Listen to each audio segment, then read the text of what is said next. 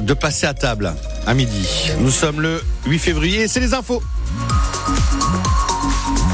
Et c'est avec vous Théo Baucher. Et le Racing est encore dans la course pour la Coupe de France. Grâce à une victoire qui fait plaisir, 3 buts à 1, les Strasbourgeois sortent le Havre. Ils sont donc en quart de finale, ce qu'ils n'avaient pas fait depuis 2018. Le travail de Strasbourg a payé pour le défenseur Thomas Delaine. C'est une belle qualification, on est content de la prestation. Surtout en première mi-temps, je trouve qu'on a, a vraiment proposé des belles choses, on s'est créé beaucoup de situations, c'était plutôt bien. Après, c'est un match de coupe. En deuxième mi-temps, ils ont changé de système. Ils ont eu la supériorité au milieu, donc on avait un peu plus de mal à gérer le match, mais on a réussi à les piquer en contre. Et je pense que la qualification, elle est quand même logique aujourd'hui. C'est clair que ça commence à faire un beau parcours. Il faudra essayer d'aller le, plus loin possible et pourquoi pas aller, aller la gagner. Il y a d'autres équipes avant nous qui l'ont déjà fait, donc euh, tout est permis, mais match après match. Ça rajoute un peu de piquant à la saison parce que c'est une compétition différente du championnat. C'est des matchs euh, couperés. Ouais, ça amène un petit peu d'excitation, un peu d'émulation dans le groupe. C'est toujours positif d'avoir beaucoup de matchs donc euh. Donc l'adversaire des quarts de finale sera connu ce soir à l'issue du tirage au sort qui a lieu à 20h avant le dernier match de ces huitièmes Rouen-Monaco. Le coup de gueule du euh, Mobilité Club sur France Bleu Alsace ce matin. Il faut arrêter cette écologie punitive. Les mots d'Yves Cara qui s'inquiète de possibles nouvelles règles de stationnement envisagées par la mairie écologiste de Strasbourg, à savoir faire payer les motos et augmenter les tarifs de stationnement pour les SUV. Il s'agit pour l'instant simplement de pistes sur la table, rien n'est encore fait. Des chantiers à l'arrêt, des entreprises menacées. Le secteur du BTP est en crise en Alsace et la fédération qui représente les les entreprises dans le Barin s'alarment.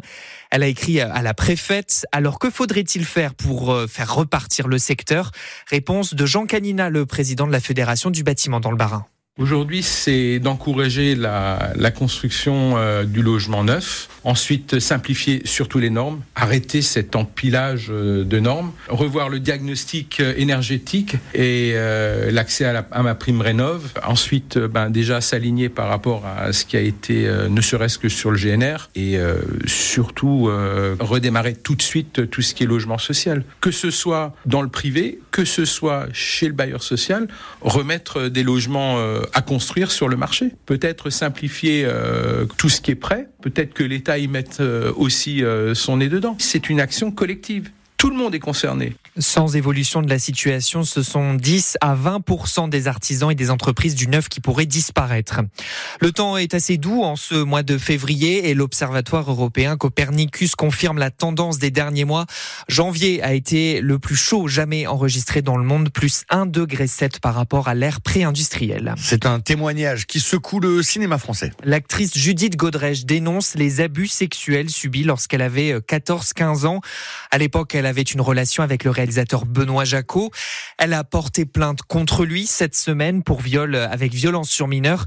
Et ce matin, sur France Inter, elle a dénoncé d'autres agissements, Pierre Emparent, qui visent cette fois le réalisateur Jacques Doyon. Lors du tournage du film La fille de 15 ans, sorti en 89 alors qu'elle avait elle-même 15 ans, Judith Godrèche explique comment Jacques Doyon abuse d'elle devant les yeux de sa femme, Jane Birkin. En fait, il a viré l'acteur et il s'est mis à la place. Et puis tout d'un coup, il décide qu'il y a une scène d'amour, une scène de sexe entre lui et moi. Et là, euh, on fait 45 prises. Et j'enlève mon pull et je suis torse nu et il me pelote et il me roule les pelles. Et il y a Jane qui est là derrière le combo et c'est une situation extrêmement douloureuse pour elle. Des révélations après la plainte déposée contre le réalisateur Benoît Jacot, avec lequel elle a eu une relation pendant six ans.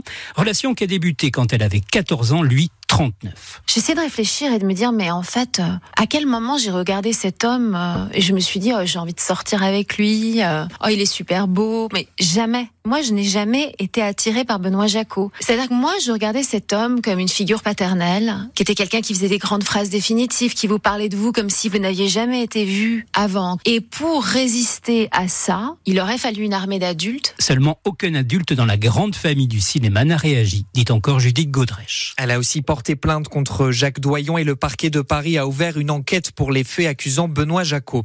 Dans l'affaire Jubilard, la justice ordonne un supplément d'information. L'enquête va être relancée pour examiner notamment une conversation téléphonique concernant Cédric Jubilard, principale mise en cause dans la disparition de sa femme Delphine en décembre 2020 dans le Tarn.